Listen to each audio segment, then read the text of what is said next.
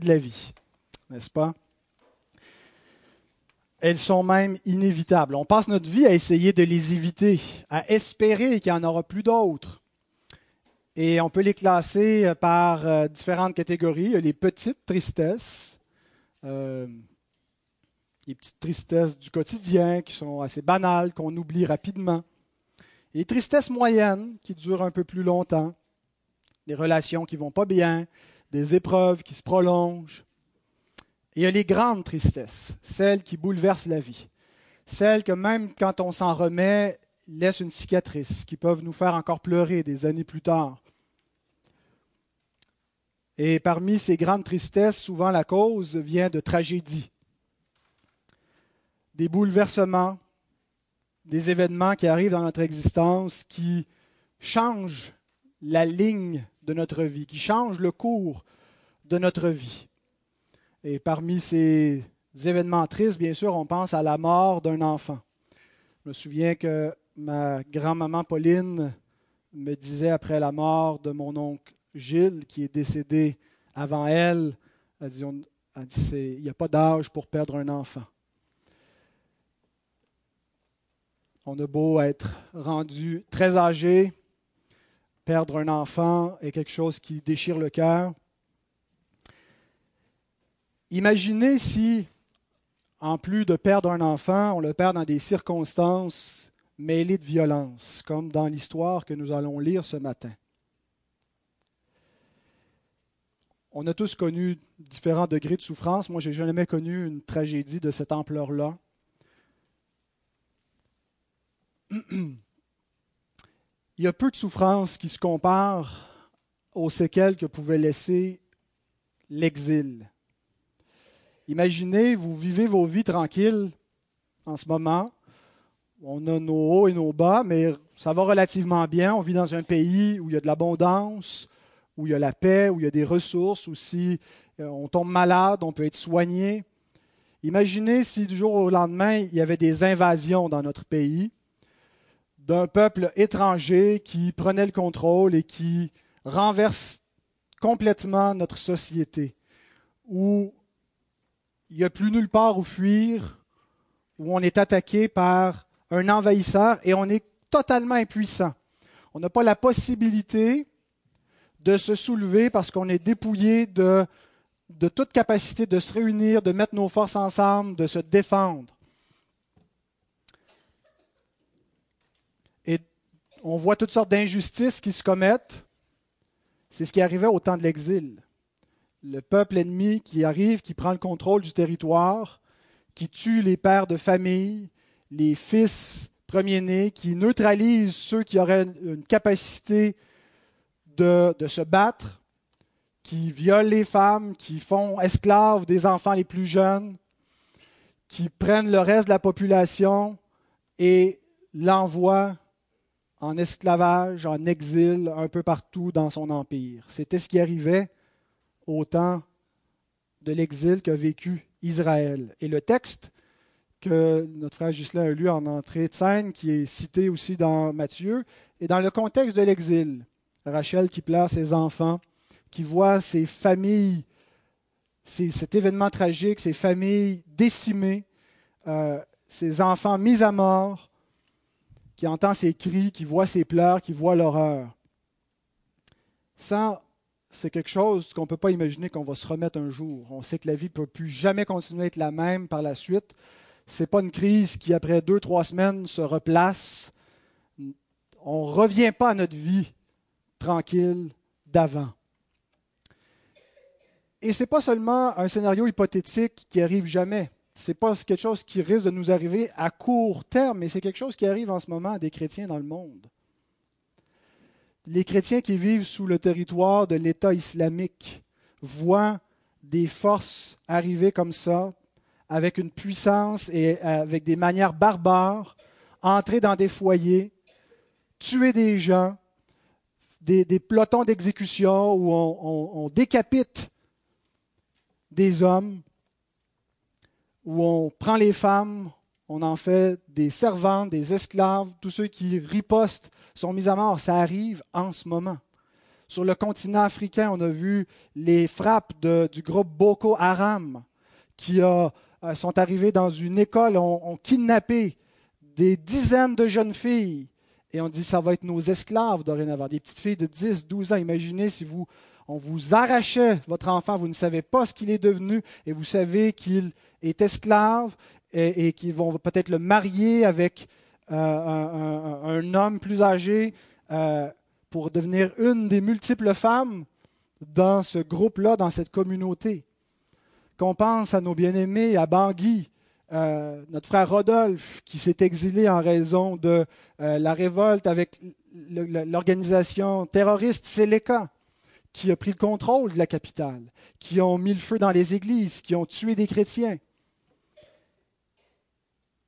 Et ce n'est pas seulement euh, dans le monde islamique. Il y a des pouvoirs totalitaires partout, en Corée, en Chine. Et c'est tellement loin de notre réalité qu'on a de la difficulté à imaginer, qu'on ne veut pas trop regarder. On voit les nouvelles, on met un post sur notre page Facebook quelques semaines, on change notre photo pour mettre le, signe, la lettre arabe pour montrer notre appui aux chrétiens coptes. Mais on oublie vite, on oublie que les jeunes filles qui ont été kidnappées par Boko Haram ne sont pas revenues encore.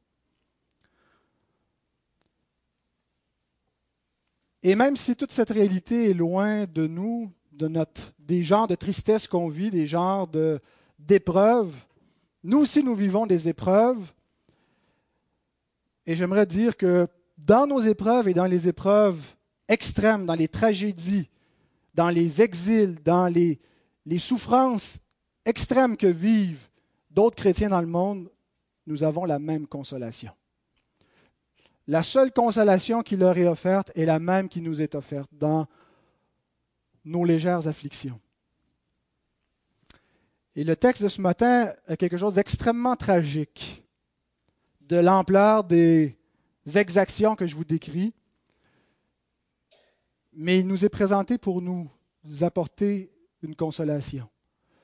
Il nous présente, la parole nous présente l'horreur d'un massacre de jeunes enfants, là où il n'y a aucune possibilité à vue humaine que revienne la joie dans le cœur, que revienne une vraie consolation, bien, elle nous présente ça pour nous montrer qu'il y a une consolation, même dans cette tragédie. Et cette consolation, nous devons nous en emparer. C'est celle que Dieu nous donne. C'est le message que Dieu a pour nous.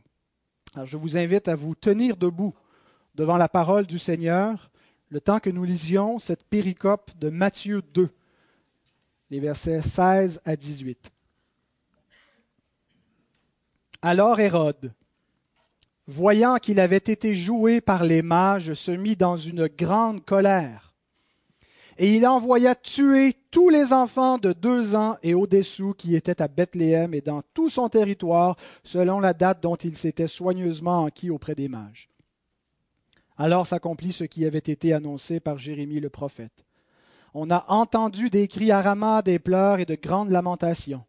Rachel pleure ses enfants et n'a pas voulu être consolée parce qu'ils ne sont plus. Seigneur, ta parole nous rapporte l'histoire.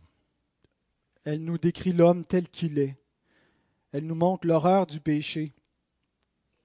Mais Seigneur, elle ne nous laisse pas avec cette horreur, elle nous montre au milieu des désastres, au milieu des décombres, au milieu des dépouilles, une espérance, une guérison. Et Seigneur, nous te prions d'ouvrir nos yeux pour que nous voyions cette espérance, que nous la saisissions par la foi, que nous puissions nous-mêmes expérimenter dans notre existence la consolation, la seule consolation que tu nous donnes, et qui est pleinement suffisante pour guérir nos cœurs, pour penser nos plaies, maintenant et encore plus dans le siècle à venir. Te prions de bénir ta parole ce matin. Tu connais chacun de nous, tu connais nos cœurs. Toi seul, par ton esprit, peux nous parler. Tu peux parler aux chrétiens aguerris comme à celui qui est néophyte, à ceux qui ne te connaissent pas, à ceux qui sont dans la tristesse, l'amertume, comme à ceux qui sont dans la joie, aux enfants comme aux adultes. Seigneur, nous nous en remettons à toi. Que ton esprit soit avec nous. Au nom de Christ, nous te le demandons. Amen. Vous prendre place, frères et sœurs. Alors voici le plan, les enfants, sur votre questionnaire, c'est la première question, de nommer les trois points. Voici le plan, la table des matières de ma prédication. D'abord, la colère d'Hérode. Deuxièmement, les pleurs de Rachel. Et troisièmement, notre seule consolation. La colère d'Hérode, les pleurs de Rachel et notre seule consolation. Alors Hérode avait tenté de tromper les mages, vous vous rappelez, lorsque les mages étaient arrivés à Jérusalem, il avait faim de vouloir adorer le roi des Juifs qui venait de naître. Il avait dit, quand vous l'aurez trouvé, revenez vers moi à Jérusalem pour me dire où il est, afin que j'aille moi-même l'adorer. Mais les, mages avaient été avertis par le Seigneur de ne pas retourner vers Hérode, et, donc ils étaient repartis dans leur pays par un autre chemin.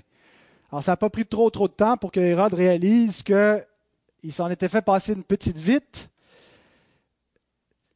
Il a voulu donc se moquer de Dieu et Dieu se rit de lui. Et il s'est mis dans une grande colère. Le texte ne nous dit pas simplement qu'il a été irrité ou qu'il était en colère, mais qu'il était dans une grande colère. Hérode avait probablement autour de 70 ans, approximativement, peut-être un peu moins, peut-être un peu plus. Les informations que j'ai sur Hérode, en fait, que, que tout le monde a, nous proviennent de Flavius Joseph, l'historien euh, juif du premier siècle qui a euh, fait une histoire du peuple juif depuis le commencement et jusqu'à son époque. Donc, il est très utile pour qu'on comprenne bien le contexte du Nouveau Testament. Et donc, euh, on sait que Hérode avait des problèmes de santé vers la fin de sa vie, toutes sortes de problèmes, des maladies véreuses. il y avait des vers dans sa chair. Euh, et on sait aussi qu'il était un homme paranoïaque, qu'il euh, avait toujours en fait été assez parano quand venait le temps de protéger son trône, son règne. Il aimait le pouvoir et il a, euh, il s'est assuré d'éliminer tout ce qui pouvait être une menace, même quand il y avait à peine l'ombre d'une menace vis à -vis de son autorité. Et il le fait souvent de manière violente. C'est un homme cruel. Hérode, avant Hérode, euh, il y avait une autre dynastie qui régnait sur le peuple juif. La, dynastie des Asmoniens. Euh, vous avez peut-être déjà lu dans les, canons de la Bible œcuménique ou des, des, versions catholiques le livre des Maccabées. Les Maccabées nous rapportent la période entre l'Ancien et le Nouveau Testament, ce qu'on appelle le 400 ans de silence. Et donc, c'est une période où différents empires vont se succéder, entre autres l'Empire grec et euh, l'empereur Antiochus Épiphane qui euh, était très cruel, a, profané le temple et il y a eu une révolte euh, qui a mené à l'indépendance pour un temps d'Israël, qui a réussi à s'affranchir jusqu'à un certain point euh, des Grecs sous euh, les Maccabées, ou qu'on appelle aussi les Asmoniens, qui a commencé avec Mattathias, ses fils Judas, Simon, donc on est environ à 175 avant Jésus-Christ. Et donc, c'est cette lignée-là qui a régné pendant presque les deux derniers siècles euh, sur le peuple juif. Au moins un peu plus qu'un siècle, peut-être pas deux siècles. Et donc, il a même réussi à reconquérir du territoire et à élargir jusqu'à un certain point euh, le, royaume d'Israël et a même imposé euh, la religion judaïque euh, sur d'autres, sur les, peuples qui vivaient à Édom et au sud donc de la Palestine, les, Édomites et les Nabatéens, donc les, Arabes de l'époque. Et Hérode donc venait de cette région-là. Il n'était pas un juif. Son père, le père d'Hérode, s'appelait Antipater, était un Édomite. Sa mère était arabe. Et son père avait euh, été conseiller auprès de Hyrcanus, qui était justement dans cette lignée euh, des Asmoniens, euh, donc qui, régnait sur le peuple juif. Son père donc était un conseiller auprès d'Hyrcanus II vers l'an 63 avant Jésus-Christ. Alors déjà, la famille d'Hérode était proche du pouvoir. Son père était conseiller et il y avait eu une guerre de clans parmi les Asmoniens qui a permis à, Antipater, le père d'Hérode, de se faufiler avec l'aide des Romains. Le, général, j'ai oublié le nom du général en question, je ne l'ai pas mis dans mes notes, mais j'ai lu ça dans les histoires, les récits de Josephus. Flavius Joseph. Et donc, euh, il, euh, il, a réussi, donc, le père d'Hérode, à obtenir le, pouvoir sur la Judée. Et il a fait nommer son fils Hérode le tétrarque de la Galilée. Donc c'était un titre, une autorité. Il n'était pas roi, mais euh, il était comme un peu comme un gouverneur qui avait une forme d'ascendance avec les Juifs puisque son peuple avait été conquis. Alors il était de religion juive jusqu'à un, certain point, mais il n'était pas juif de descendance. Et c'est comme ça qu'il s'est retrouvé euh, dans les années 40 avant Jésus-Christ avec une autorité civile euh, appuyée par les Romains. Euh, éventuellement, euh, il y a eu d'autres invasions, ils ont fui la famille les Hérodiens et avec les armées romaines, ils ont, Hérode a été renvoyé pour reconquérir la Palestine au nom des Romains. Et en l'an 37 avant Jésus-Christ, il est devenu euh, le, gouverneur romain de la Judée. Et l'empereur de l'époque, l'empereur romain, lui a donné un plus grand territoire, lui a donné en fait tout le territoire qui appartenait historiquement à Israël et il l'a fait nommer roi des Juifs. Ce n'était pas simplement un gouverneur, pas simplement un tétraque ou un, un ethnarque, c'était différents types et différents degrés d'autorité, mais roi des Juifs. Mais il était un roi sous l'autorité de Rome. Et donc c'est comme ça qu'en 37 avant Jésus-Christ, Hérode a, a, été établi en poste et il a régné jusqu'à l'an 4 avant Jésus-Christ. Euh, donc Jésus est né avant Jésus-Christ dans, le compte des ans, mais euh, on, croit que Jésus est né quelque part entre 6 et 5 avant l'ère chrétienne. Et donc Hérode a fait beaucoup de choses. C'était un grand bâtisseur. Il a fortifié des villes, a établi de grandes villes. Euh, il a fait mettre un théâtre à, Jérusalem. Euh, il a importé beaucoup de la culture romaine. Il aimait les jeux. Euh, il y avait un hippodrome en dehors de la ville qui avait été fait bâtir par, par Hérode. et donc, c'est un homme passionné qui était passionné du pouvoir, qui aimait le sport, qui avait plusieurs femmes. Et donc, il voulait vivre une vie intense. Il était vraiment un peu le type là, de, l'homme fort de l'Antiquité. Et il a aussi, euh, pour essayer de conquérir le peuple juif, euh, fait faire des grands agrandissements au temple euh, qui, ont été achevés après sa mort. Été une durée de 40 années, donc des travaux qui ont commencé après quelques, quelques années, quelques décennies qui régnaient, qui ont été achevés plus tard. Et c'était immense ce qu'il avait fait. On voit d'ailleurs dans le Nouveau Testament les disciples qui font remarquer à leur Seigneur la grandeur du temple ce qu'on appelle le temple d'Hérode, qui était donc le deuxième temple qui avait été rebâti euh, au retour de l'exil. Alors, Hérode n'a jamais été aimé du peuple juif, il n'a jamais été considéré parmi les juifs comme faisant partie des leurs, et effectivement, il n'était pas vraiment un juif. Euh, il était vu comme un ami des Romains, avec raison, et les Romains n'étaient pas aimés des Juifs. Euh, ils avaient un esprit nationaliste. Ils voulaient s'émanciper de ce pouvoir-là et donc ne voyaient pas Hérode comme un, roi allié sur lequel ils pouvaient compter pour lutter contre le pouvoir des Romains, mais comme un ennemi. Et il était aussi haï parce qu'il était cruel.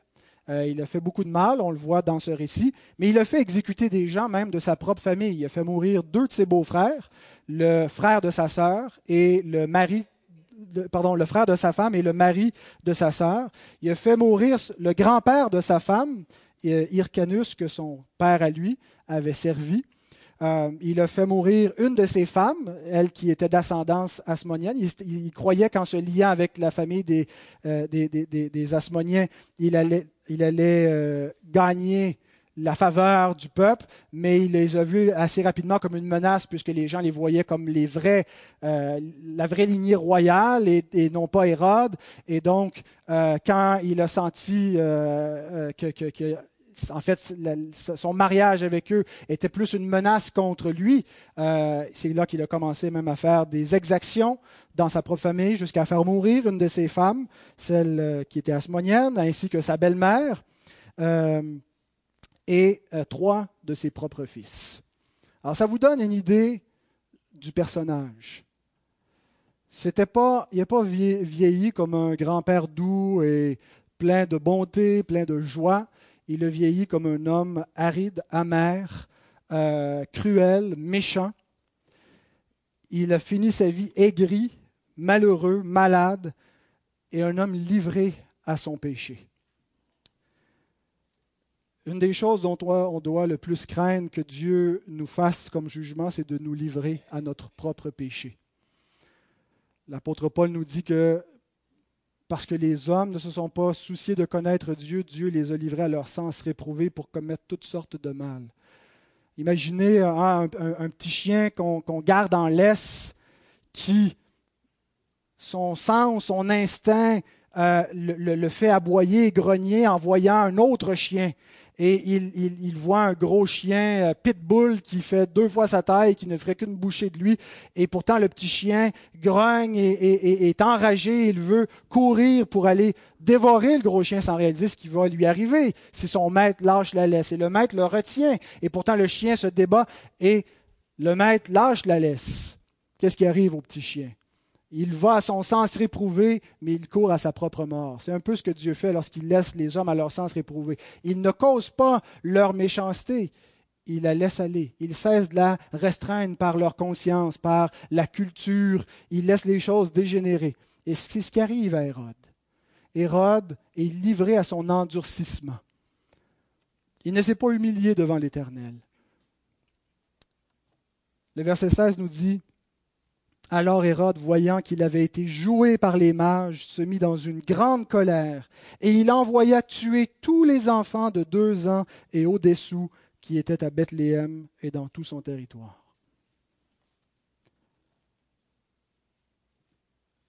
Quand mes enfants pêchent et que je les reprends et que je leur dis de se repentir, quand ils se mettent en colère, quand ils frappent parce qu'ils sont en colère, et qu'on ne veut pas simplement qu'ils demandent pardon, on veut qu'ils réalisent la méchanceté, le meurtre qui est dans leur cœur et qui implorent Dieu de leur pardonner et que Dieu ne les livre pas à leur cœur mauvais. Dieu est compatissant, Dieu est patient, Dieu ne nous livre pas instantanément. Mais on a ici le portrait d'un homme qui a été livré à son péché, à sa passion meurtrière. Il est fou, il voit plus clair, il fait des choses monstrueuses.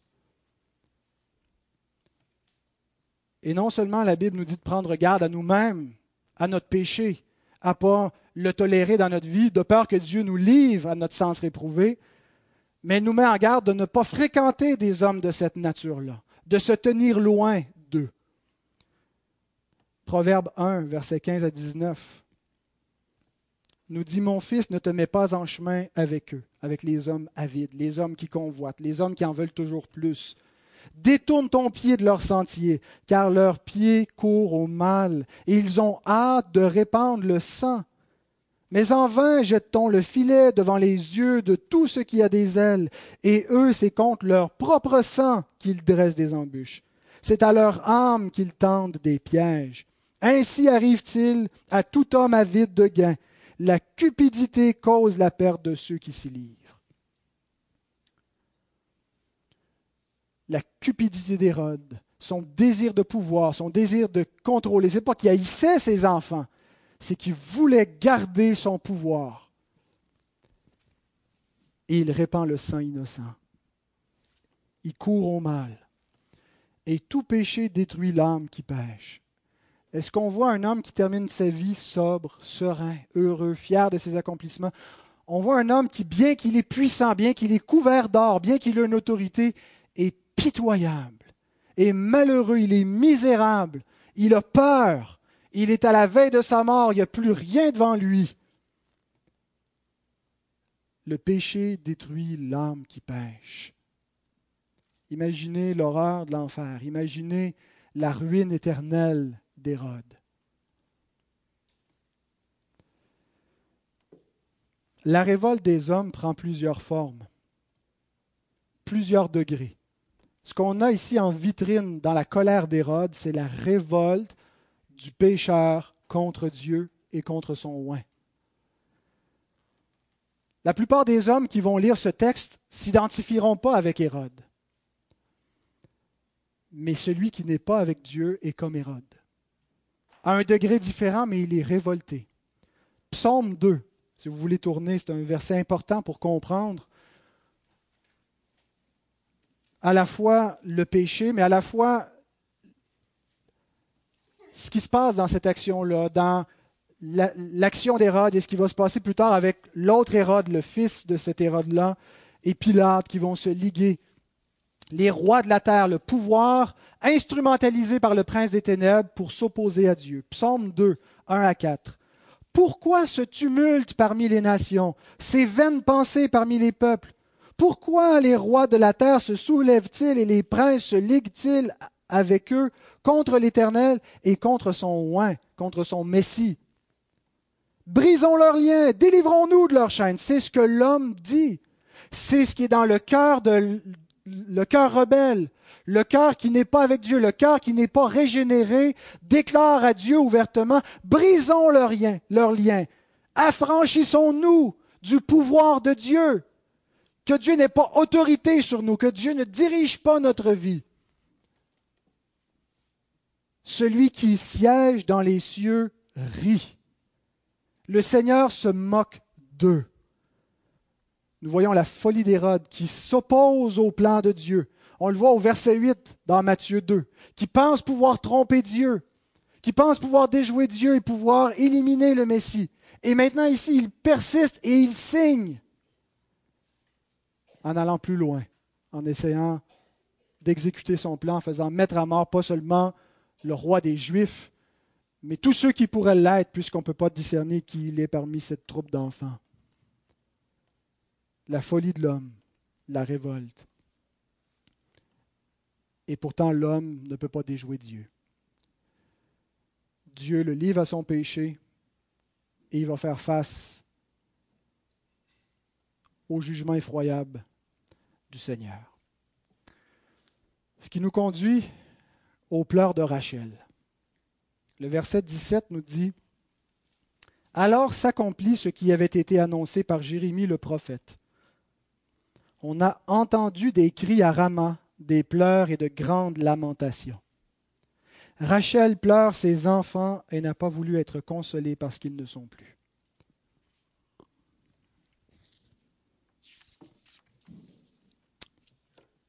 Quand on a écho de massacres qui arrivent dans le monde, on trouve ça horrible. Il y a des choses qu'on n'arrive même pas à regarder. Euh,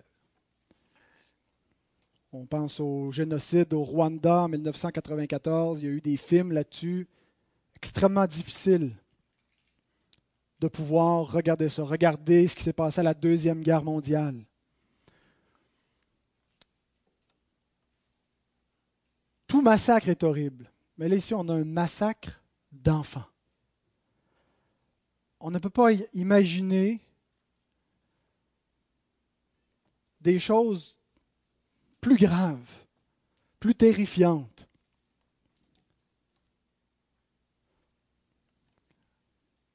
Et ça n'arrivait pas seulement dans l'Antiquité. Vous vous souvenez, le 14 décembre 2012, Newtown, au Connecticut, dans une école primaire, un jeune homme du nom d'Adam Lanza qui s'est pointé là avec une arme automatique, qui a tué 20 enfants.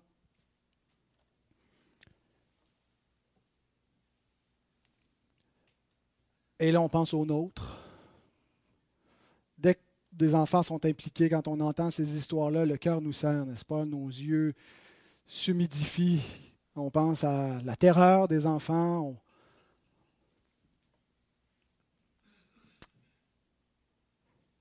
L'ordre d'Hérode s'est exécuté promptement. Bethléem, c'est pas très loin de Jérusalem, moins de 10 kilomètres. Alors, il a envoyé une troupe.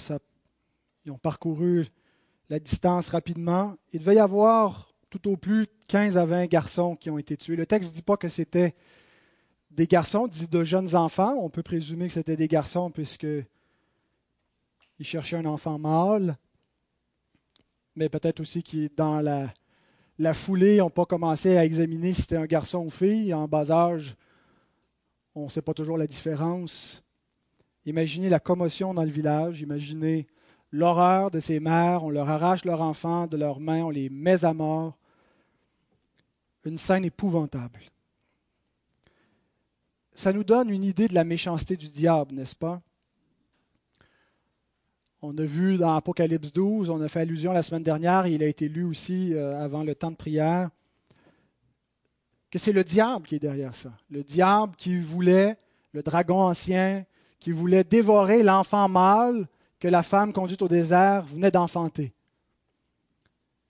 Et après ça, lorsqu'il n'arrive pas à le faire, il s'attaque au reste de la postérité. Ben, c'est ce qu'il fait ici. Il s'attaque à tous les enfants, à toute la postérité. Le diable ne s'attaque pas seulement au Fils de Dieu qui est envoyé dans le monde, mais à tous les fils de Dieu. Et il veut s'en prendre à nous, même une fois qu'il a été renversé.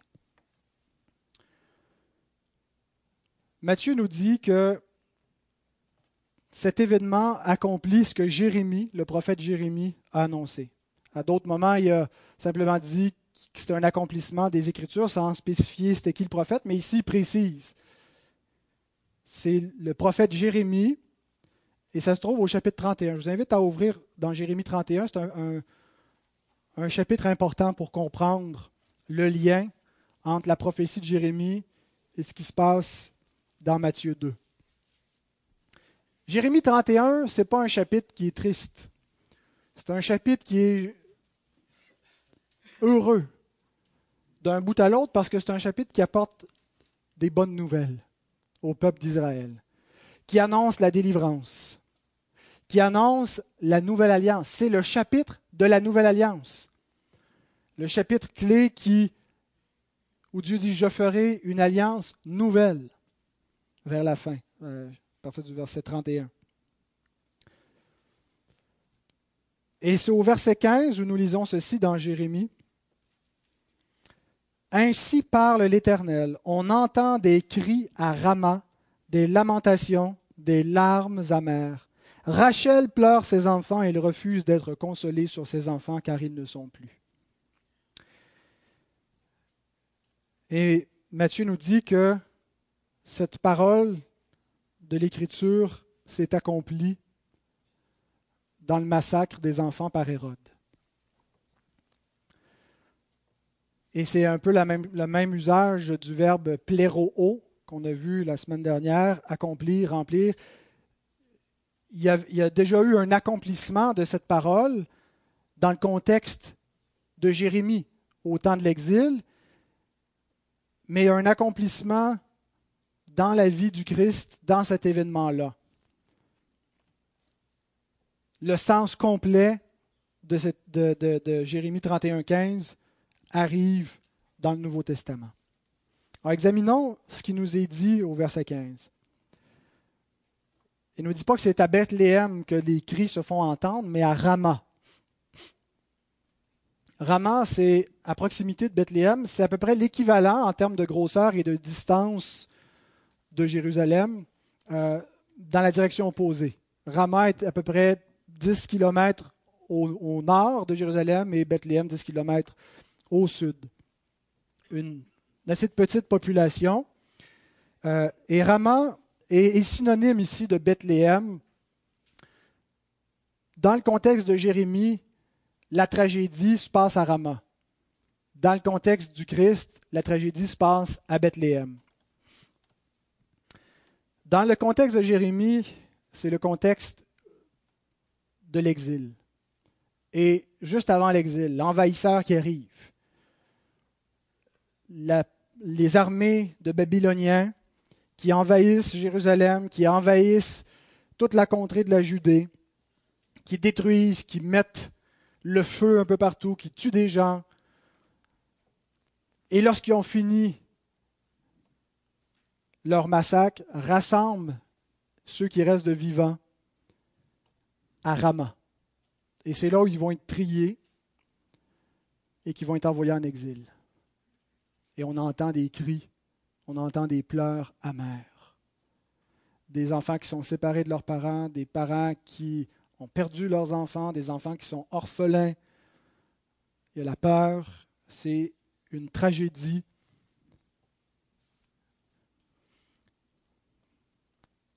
On sait que c'est à Rama que, le tri se fait parce que Jérémie nous l'apprend. Si vous voulez garder votre doigt sur le chapitre 31, mais tournez un peu plus loin dans Jérémie au chapitre 40. Au début, les trois premiers versets. La parole qui fut adressée à Jérémie de la part de l'Éternel après que Nebuzaradan, chef des gardes, lui renvoyé de Rama. Alors, Jérémie était avec les captifs à Rama, mais a été renvoyé par Nebuzaradan, et ensuite le Seigneur lui parle. Quand il le fit chercher, Jérémie était lié de chaînes parmi tous les captifs de Jérusalem et de Juda qu'on emmenait à Babylone. Le chef des gardes envoya chercher Jérémie et lui dit, L'Éternel, ton Dieu, a annoncé ses malheurs contre ce lieu. L'Éternel a fait venir et a exécuté ce qu'il avait dit. Et ces choses vous sont arrivées parce que vous avez péché contre l'Éternel et que vous n'avez pas écouté sa voix. L'exil est venu comme un jugement, après des avertissements répétés de la part des prophètes, en raison de l'endurcissement, de la désobéissance du peuple s'il n'y a pas nécessairement une application immédiate à faire avec le massacre des enfants, euh, il y en a des commentateurs qui ont dit c'est parce qu'ils n'ont pas reconnu, ils n'ont pas donné gloire au Messie lorsqu'il est né, donc il y a un jugement qui est venu sur eux, mais l'Écriture ne fait pas ce parallèle-là. En fait, elle nous présente comme une tragédie, et même l'exil qui vient comme un jugement est présenté comme une tragédie, comme une tragédie même du point de vue de Dieu qui trouve que ce qui arrive à son peuple est tragique et donc, c'est pour ça qu'il y avait des cris, c'est pour ça qu'il y avait des larmes amères à Rama. Rachel, qui ici nous est présentée comme pleurant ses enfants, elle est là, elle personnifie les mères en Israël, les mères qui avaient lieu au temps de l'exil, au temps de Jérémie, et les mères de Bethléem au temps du massacre d'Hérode. Pourquoi Rachel? Ben, Rachel euh, est une des mères d'Israël, une des, épouses euh, du, patriarche Jacob, Israël. Euh, et donc, elle incarne aussi la femme dans l'histoire du peuple de Dieu. La femme qui remonte jusqu'au Jardin d'Éden, par laquelle Dieu promet une postérité salvatrice, une descendance qui va la sauver, et qui va sauver l'humanité. Et donc, Ève et Sarah et ici Rachel, donc, qui représentent la femme dans le peuple de Dieu qui a ce rôle de porter et d'amener la descendance promise. Et Rachel, euh, euh, on se souvient qu'elle était stérile, que sa sœur Léa avait des enfants et qu'elle ne pouvait pas l'avoir. Vous vous souvenez ce qu'elle a dit à Jacob, son mari, Donne-moi des enfants ou je meurs. Dans Genèse 30, verset 1. Et donc, euh, le Seigneur lui a donné deux fils, un premier, Joseph, ça a été long avant qu'on puisse en avoir un deuxième. Éventuellement, elle a eu Benjamin, et elle est morte dans l'enfantement de Benjamin. Donc, elle personnifie bien la femme, euh, la mère, les mères d'Israël, celle qui veut avoir un fils, celle dont le fils, la lignée, va sauver le monde. Son identité est liée à ça, à sa maternité. Et donc, elle est représentée ici comme pleurant ses enfants. Les fils d'Israël qui sont mis à mort, qui sont déportés, c'est la fin de l'espérance. Et elle est morte à proximité donc de Rama et de Bethléem. Nous lisons dans Genèse 35, verset 19, Rachel mourut et elle fut enterrée sur le chemin d'Ephrata qui est Bethléem. Alors ces choses nous sont présentées pour nous montrer qu'il n'y a plus d'espoir. Les fils de Rachel sont morts. Les fils qui lui donnaient de l'espoir, qui était sa raison de vivre, qui amenaient le salut sur la terre, sont mis à mort, sont exilés, ils ne sont plus. Rachel pleure ses enfants elle refuse d'être consolée sur ses enfants car ils ne sont plus. Ça nous rappelle le mari de Rachel, Jacob, qui pleurait la mort de son fils Joseph. Bien sûr, il n'était pas mort, mais on lui a rapporté qu'il était mort et qu'il refusait d'être consolé par ses fils. Ce que ça veut dire, c'est qu'il n'y a plus rien pour eux dans le monde. Ils sont au point, ils disent, qu'est-ce qui pourrait venir m'égayer maintenant que mes fils sont morts? Comment je pourrais continuer ma vie? Vous allez me servir de la belle nourriture, vous allez essayer de me distraire, on va, avoir des... Il n'y a plus rien. Je ne veux pas être consolé. C'est des pleurs amers. Et donc Matthieu applique cette, parole au massacre qui vient de se produire. Et il nous laisse comme s'il n'y avait aucune consolation. Il n'en dit pas plus. Il cite simplement puis on est laissé comme ça, comme si devant cette tragédie, devant cet exil, devant ce massacre et devant les plus grandes souffrances qu'on peut vivre dans notre existence, on refuse d'être consolé parce qu'il n'y a rien qui peut nous consoler. C'est un peu l'impression que ça pourrait nous donner. Il y a de grandes souffrances pour lesquelles il n'y a aucune consolation. Mais je vous ai dit que mon troisième point serait notre seule consolation la consolation. Et je pense que Matthieu veut qu'on lise entre les lignes. En fait, je pense que le Saint-Esprit qui inspire Matthieu veut qu'on soit capable de comprendre pourquoi cette prophétie est citée dans ce contexte-là. Il veut qu'on aille plus loin que simplement s'en tenir là et qu'on regarde l'ensemble de ce que Dieu a dit et qu'on voit qu'est-ce que cet événement signifie et comment il y a une consolation pour nous. Le diable veut depuis le commencement détruire la postérité. Il y a inimitié entre la postérité du diable et celle de la femme. Le diable qui essaie de la détruire par la guerre, de la détruire par les mariages mixtes, par toutes sortes de façons. Lorsque le Messie vient au monde, il essaie de le faire mettre à mort. Le diable s'attaque à la postérité. Mais ce que ce texte nous dit, c'est que l'œuvre du diable s'arrête ici son effort pour empêcher la postérité promise qui va écraser la tête du serpent a échoué. Il ne peut pas détruire ce fils, ni aucun autre fils. Il y a quelque chose d'assez extraordinaire avec l'Évangile, avec ce que Christ est venu accomplir, qui fait que tous ceux que le diable a réussi à détruire, ce fils que le diable n'a pas réussi à détruire peut les restaurer, va les restaurer.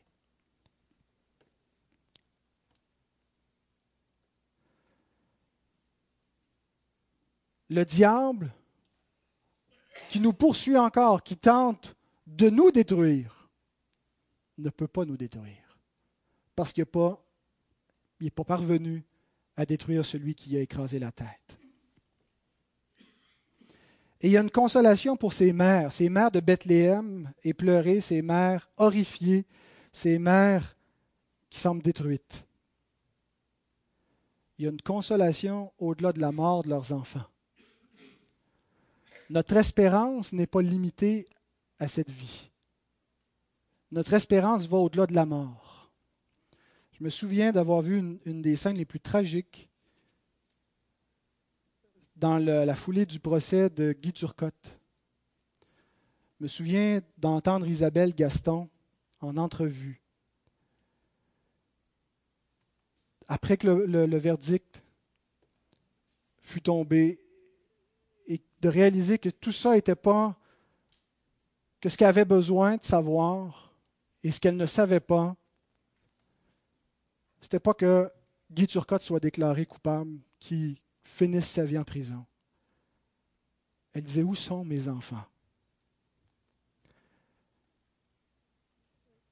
Y a-tu quelqu'un? Et elle faisait un appel aux gens qui entendaient l'entrevue. Est-ce qu'il y a quelqu'un qui sait?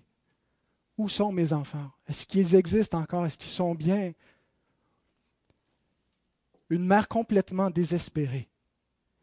Il n'y a plus aucune consolation possible dans cette vie. Et ce que Dieu dit par cet événement au travers de ce massacre d'enfants innocents, par la prophétie qui est donnée à Jérémie, c'est qu'il y a une consolation. Il a envoyé un fils qui a vaincu la mort, qui a vaincu le diable et qui donne la vie au-delà de la mort.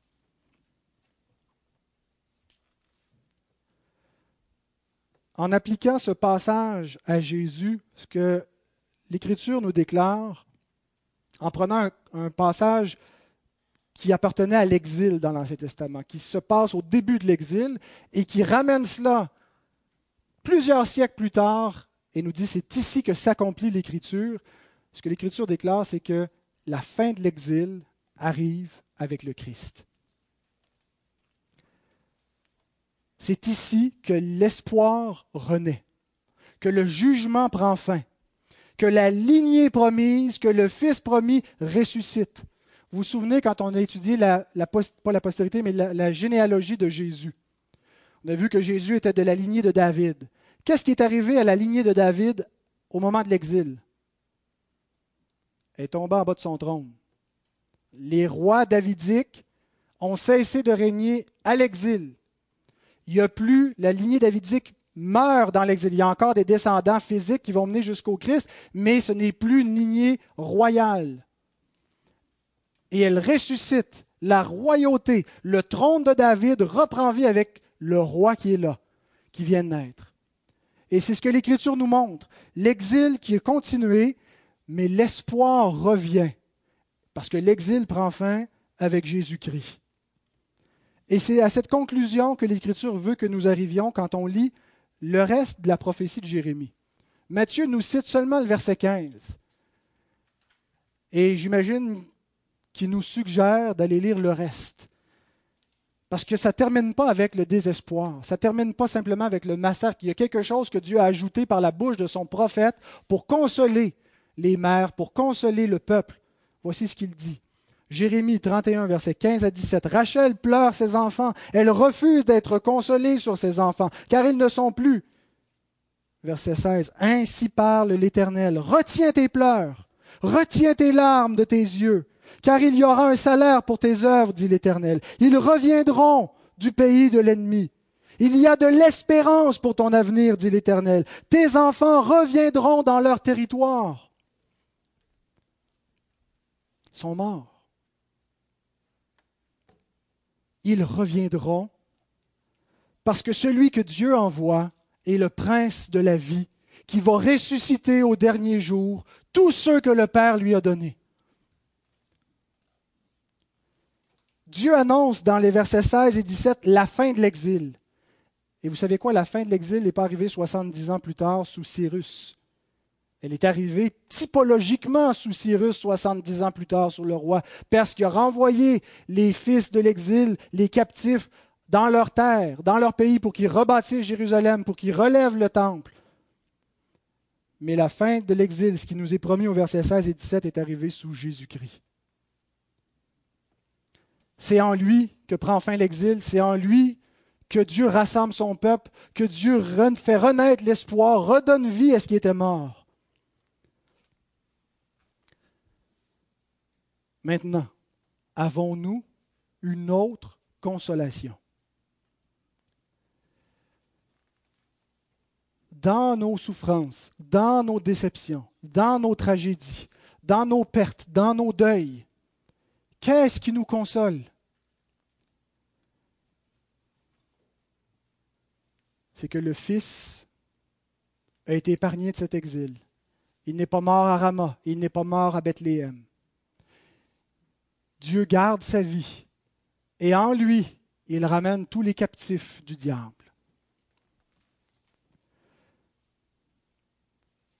Est-ce que ça veut dire que tous les enfants qui sont morts sont sauvés? La Bible ne nous donne pas une réponse certaine à cela. Il y a des gens qui croient que tous les enfants qui sont morts avant l'âge de la raison, les enfants qui ont été avortés, les enfants qui sont morts d'une fausse couche, les enfants qui ont été tués, les enfants qui sont morts d'un accident, sont tous sauvés. Et on sait qu'on a un Dieu de miséricorde et on sait qu'il peut faire une telle chose. Je sais une chose. Je sais que Dieu va sauver tous les enfants d'Abraham. Pas les fils physiques, pas les descendants physiques d'Abraham, mais tous ceux que Dieu a élus avant la fondation du monde. Même s'ils n'ont pas été en mesure de venir à une foi consciente au Christ, l'Esprit souffle où il veut. Il a la puissance de les sauver. Il a la puissance de leur appliquer la grâce de l'Évangile, ce qu'il a accompli par son Fils, par un autre moyen qu'une foi consciente, de leur appliquer la régénération, la résurrection Et ils vont adorer comme nous leur Sauveur, le Christ, qui les aura sauvés sans même qu'ils le sachent. Dieu a, cette puissance. Mais une chose dont on peut être certaine, peu importe si les enfants morts en bas âge sont tous sauvés ou non, ou si certains sont sauvés, d'autres pas, ce qu'on sait, c'est que dans toutes nos afflictions, nous avons cette consolation. Dans Apocalypse 21, verset 4. Il essuiera toutes larmes de leurs yeux. Et la mort ne sera plus. Il n'y aura plus ni deuil, ni cri, ni douleur, car les premières choses ont disparu. Les mères qui croient qu'ils ne pourraient jamais se remettre de la mort d'un enfant, qui ne pourraient jamais être consolés, les familles qui ont été dispersées à l'Exode, qui ont vu devant leur face des bien-aimés être mis à mort, qui ont vu la terreur dans les yeux de leurs enfants. Le Seigneur leur dit que leur cœur sera consolé, qu'il n'y aura plus de deuil, qu'il n'y aura plus de tristesse en eux, qu'ils vont connaître une joie complète. Cette consolation parfaite est pour plus tard. En ce moment, nous avons un mélange de cette consolation qu'on goûte déjà, mais avec encore des tristesses, avec encore des souffrances, avec encore des luttes, parce qu'on est sauvé en espérance. Les chrétiens qui se font mettre à mort un peu partout dans le monde pleurent, ont peur, souffrent, mais ils sont gardés par la puissance de Dieu. Ils sont déjà consolés en ce moment parce qu'ils savent que ce n'est pas la fin de leur existence. Ce n'est pas la fin de toute chose. Ce n'est pas la fin de l'espoir. Il leur reste une espérance en eux lorsque tout semble ténèbres, tout semble noir. Ils espèrent au-delà de tout cela. Et ils ont raison d'espérer parce que Dieu a accompli tout ce qu'il avait dit. Cette consolation, nous l'expérimentons déjà. J'ai un dernier verset à vous citer qui se trouve dans 2 Corinthiens, chapitre 1, versets 3 à 4. Béni soit Dieu, le Père de notre Seigneur Jésus-Christ, le Père des miséricordes. Vous savez ce que veut dire le mot miséricorde? Vous vous souvenez de M. Perron qui nous l'a expliqué? Miséricardia, un cœur pour la misère.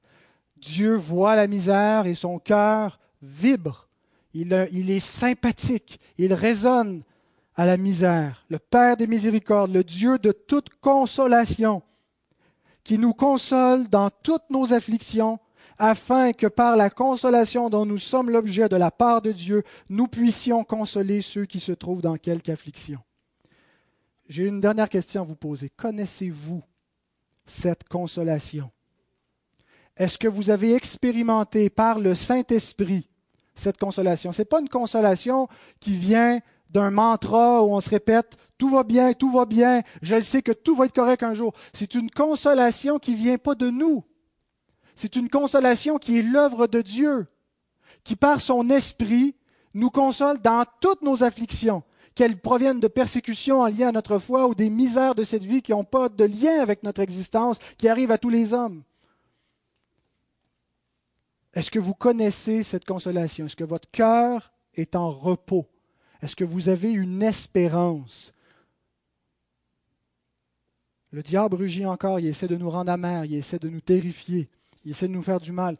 Soyons patients, supportons, endurons, résistons lui. Parce que déjà nous avons la consolation et la consolation parfaite est devant nous.